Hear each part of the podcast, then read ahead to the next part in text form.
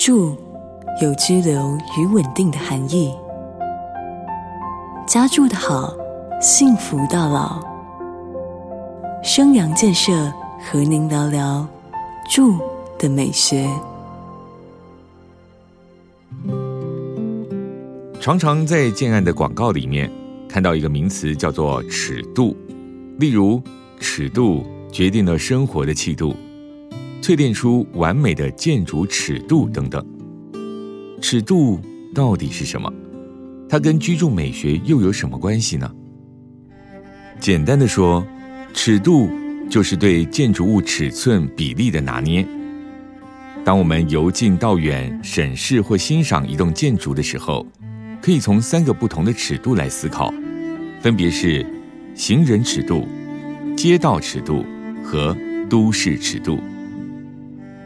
行人尺度是指人走在建筑物四周的人行道上，视线所能看到的景观，像是大门的宽度和高度、建筑物的面宽、廊柱、回车道、低楼层的外墙和窗户、建筑物之间的动距等等。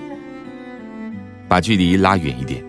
就会进入到街道尺度，是开车的时候从车上所看到的景观，这个角度要比行人尺度再高些、再大一些，可以看到整体环境街廓的美，存在于建筑与建筑之间所构成的协调性。当我们的视角随着空拍机往上走，向下俯瞰，就会看到如同现在 Google Map。所显示的建筑物卫星空照图，包含基地形状、建物及周边环境的比例等等，这就是都市尺度。另外，把视角拉远，也可以看到一部分的都市尺度，就是所谓的天际线。天际线是城市里的楼房和天空所构成的画面。由高高低低的建筑物所形成的线条之美，像是德国柏林的天际线很低，几乎没有高楼，让柏林电视塔更显得一枝独秀。而哈德逊河河口那几座大楼的天际线，则被称为纽约曼哈顿最美的风景。所以，建筑物的尺度与人的观感息息相关。古希腊哲学家普罗塔格拉斯有句名言：“人是万物的尺度，是存在的事物存在的尺度，也是不存在的事物不存在的尺度。”意思是说，万事万物的存在是相对于人的感觉的，人的感觉决定了这些事物的意义与价值。世界上所建造的每一栋建筑物，都是为了服务人而存在的。人需要建筑物来满足安全、生活机能和美感这三大需求。那么，什么样的建筑才能同时满足这三大需求呢？答案是，从人，也就是使用者角度去思考、规划并建造的建筑。建筑设计的好不好，有一个很明显的指标，就是配合人体尺度的细致程度。这不只是有形的身体尺度，还包括无形的心理尺度。不同尺度的建筑物会让人在心理上产生不同的感受。尺度巨大、气势恢宏的建筑物，比较容易让人感到震撼、疏离或敬畏。尺度合宜、看起来舒服的建筑，让人觉得安全、亲切，想要长时间待在里面。至于尺度过小、低矮且狭小的建筑，则会让人感觉到很压抑、施展不开。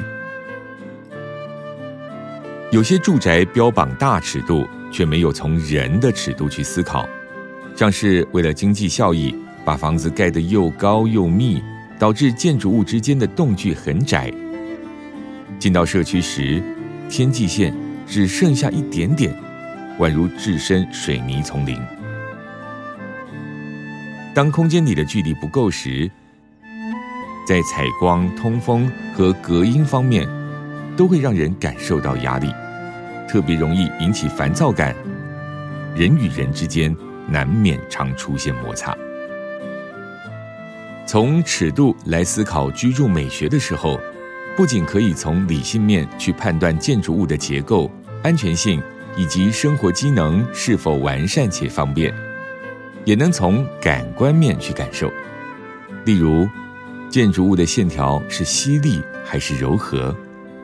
听听风在建筑物之间流动的声音，是祥和舒缓，还是会有呼啸的风切声？亲自爬爬楼梯。感受踏阶的宽度、扶手的高度等等，试着从这些细腻的地方来感受建筑物心理尺度，相信会有很不同的收获。英国首相丘吉尔曾说：“人塑造建筑，建筑也塑造人。选择房子，就是在选择未来长期的生活样貌与心理状态。”把自己交托给以人为本、以人为尺度所建造出来的房子，感受层层堆叠、处处体贴的细节，既养身也养心。随着岁月流转，我们也将遇见一个更好版本的自己。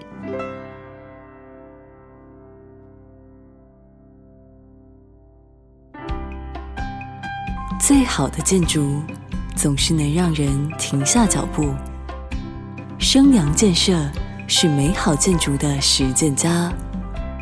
住的美学由生阳建设赞助直播。